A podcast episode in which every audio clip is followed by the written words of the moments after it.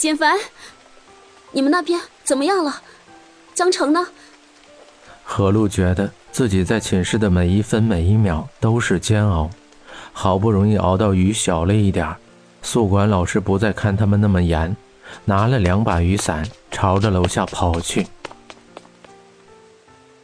他，他我不知道。简凡的声音像是零下十几度，淡淡的语气如同从来没有认识这个人一般。他安静的迈着步子，在雨中行走着。你不是去找他了吗？难道没找到吗？你说话呀！到底怎么了？一连串的问话，像是一颗颗子弹打在简凡单薄的身体上。飞驰而过的车辆溅起污水。打在他的身上，像是一幅泼墨画。很好，徐峰。哦，我看到他们了。徐峰抱着江城，大步朝着学校的方向走来。徐峰的眼神里充满了恐慌和担心，丝毫没有注意到站在那里打着一把白伞的何露。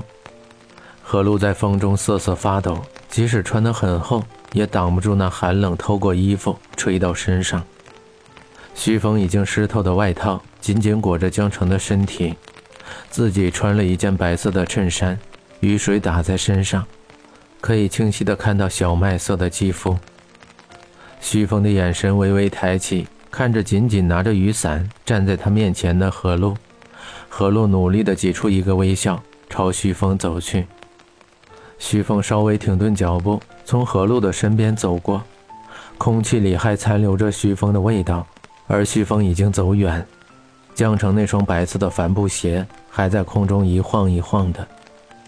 电话两端都是死寂，他们不约而同地挂了电话，在雨中没方向地走着。一个未接电话出现在屏幕上，点开才想起雅欣早上说今天要走，要去机场送她的。您所拨打的电话暂时无法接通，请。手机上显示十五点二十九分。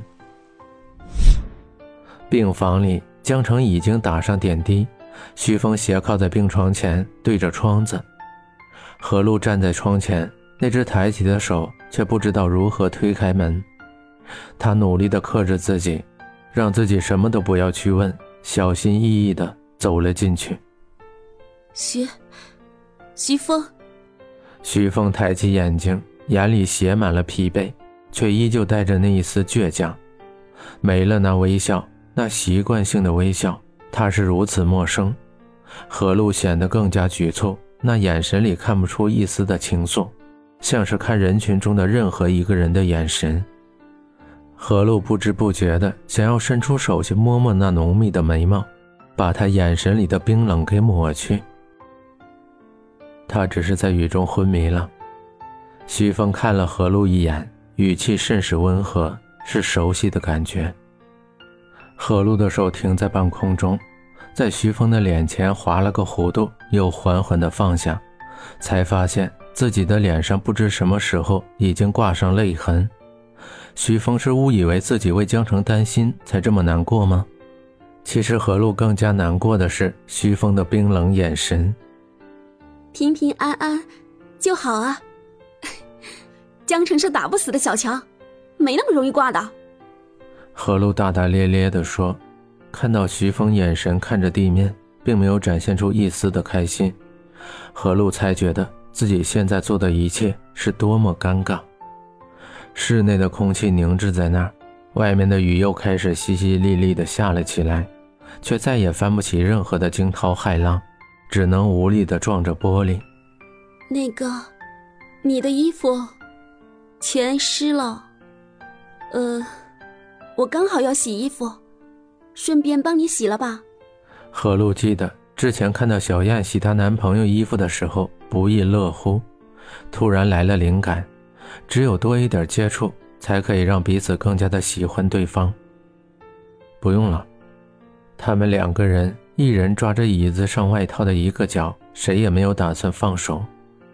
何露疑惑地抬起头，徐峰脸色微红，低下头，眼神里还有一丝的慌张，仔细看的时候，又被他那温柔的眼神给掩盖，像是自己做错了一般。我是说我自己可以的。徐峰的意思是拒绝，可好听的嗓音让何露没有力气去争取。徐峰轻轻地把衣服从何露的手里拉了回来，衣服顺着何露的手划过，只是一瞬就空了。何露却依旧保持着拿衣服的姿势，有些尴尬地咬着嘴唇。我下午还有课，所以……嗯，你忙吧，我可以照顾江城的。许峰果真是看了一眼床上的江城，却没有说一句话，转身离去。许峰从何露的身边走过，何露希望他可以跟自己说点什么，哪怕是一句话也好。可随着距离的错开，徐峰越走越远，直到他的影子也离开了自己的视线。一阵寒风吹着自己的身体，何露才意识到他已经打开门要走了。徐峰，还有什么事吗？昨天，你还没给我答案。这句话像是一颗定时炸弹，即刻在自己的心里悬着。他快要崩溃了，可是说出来却发现更加的崩溃。怎么可以在江城还昏迷的时候想这件事情呢？要是让江城知道，他肯定又要说自己重色轻友了。时间很漫长，何露不敢去看徐峰的神色，只知道他一直保持着开门的姿势，像是在做着一个重要的决定。我从来没有答应过。这句话像是一块石头，把何露砸得晕晕乎乎的。却没有流出一滴血。如果流出血了，至少还可以博个同情。何露站在那里，后退了一步，靠着江城的病床站在那儿。徐峰背对着何露，看不到何露眼睛的红肿，那颗眼泪在眼眶里打着转，倔强地保持着姿势，没有落下来。徐峰的这句回答很坚决，第一次听到他坚决的话，何露的大脑一片空白。不知该如何去接。徐峰打开门，又在风中关上了门。女汉子也是女生的一种，她们拥有女汉子的外表，却有着比其他女生更加脆弱的心。那颗倔强的眼泪顺着眼眶落下，她仰起头，微微张开嘴巴，不让她更多的同伴落下来。江城的脸色如纸一般躺在那儿，眉宇间很舒展。圆圆的脸上，那双漂亮的双眸紧紧闭着，小刷子般的眼睫毛微微的晃动着。